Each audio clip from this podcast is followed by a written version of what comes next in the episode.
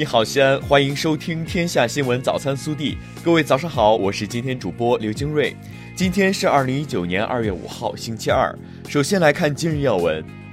值此新春佳节到来之际，省委常委、市委书记王永康向关心支持西安发展的海内外朋友送上新春祝福。本地新闻。春节期间，曲江大唐不夜城周边将吸引巨大人流。为缓解停车难题，西安交警在曲江核心区外围协调三处大型停车场，共两千个车位，并在大年初一至正月十六期间协调二十一辆免费接驳大巴车，每天十时至二十四时往返停车场与景区之间运送旅客。近日，西安年最中国，我们的中国梦文化进万家活动，永兴坊让世界爱上中国年留学生新春初体验活动在陕西非物质文化遗产生产性保护示范基地永兴坊举办。活动现场，来自巴基斯坦、吉尔吉斯斯坦、埃及、印度、孟加拉国的十二名留学生及广大市民和游客朋友，与书法家、非遗传承人及打击乐表演者们一起，感受中国节气文化，迎接新春佳节。近日，记者获悉，西安将诞生一条长达一万五千三百公里的生态绿道，二零二一年将建设绿道一千公里。未来的西安将形成两山八水五环十廊的绿道骨架格局。记者三号从市政府获悉，西安市老旧小区综合改造工作升级方案正式印发。我市将力争用三至五年时间，对全市两千年以前建成、具有合法产权、未列入危房或棚户区等拆迁改造计划。标准成套的老旧小区由区县政府、开发区管委会统筹负责，组织业主单位、基层组织，根据实际情况和居民意愿进行综合改造，完善长效管理机制。三号，记者从市重污染天气应急指挥部办公室获悉，春节期间预计西安空气质量整体以轻至中度污染为主。我市在开展各项污染源排查的同时，呼吁市民在家人团聚之际，别忘了爱护环境，通过不燃放烟花爆竹、绿色出行等方式，过一个低碳环保的绿色春节。暖新闻。二月三号，西安开往北京西的 Z 四四次列车上，列车长许宁和乘务员为旅客们端上热气腾腾的饺子，伴随着动感十足的音乐，工作人员的舞蹈串烧拉开了春晚的序幕。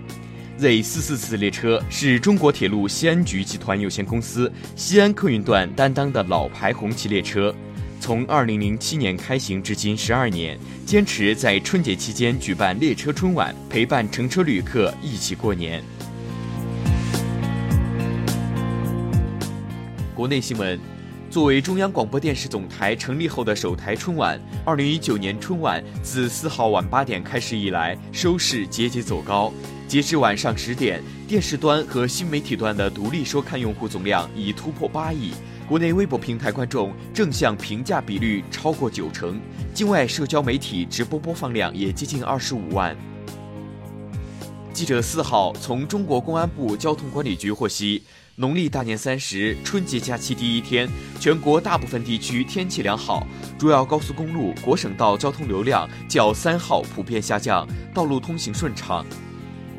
记者四号从国家电网公司获悉，春节长假期间，全国供电服务热线九五五九八安排七千余人次，随时响应故障报修和客户需求。国家电网两万余个供电营业厅也会有人员二十四小时值守。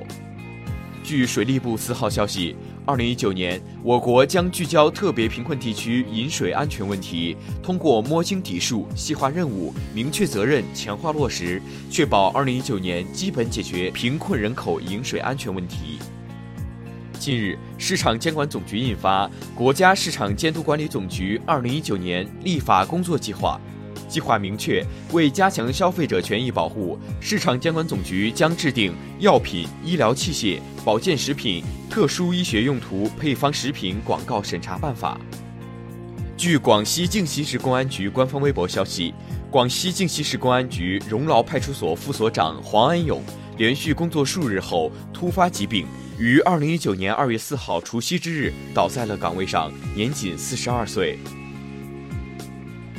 三号，四川省凉山州喜德县西河乡泽口村森林发生火灾，经全力扑救，明火已于四号上午全部扑灭，过火面积约十八点七公顷，目前已完成火场清理工作，起火原因正在调查中。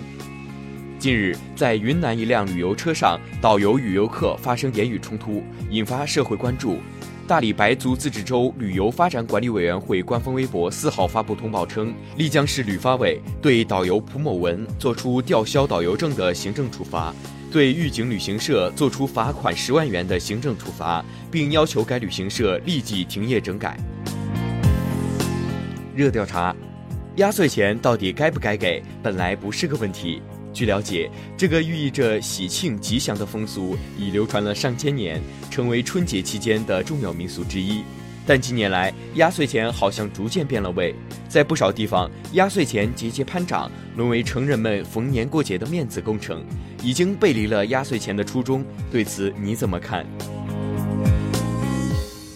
西安年最中国，欢迎您来大西安过中国年。更多精彩内容，请持续锁定我们的官方微信。明天不见不散。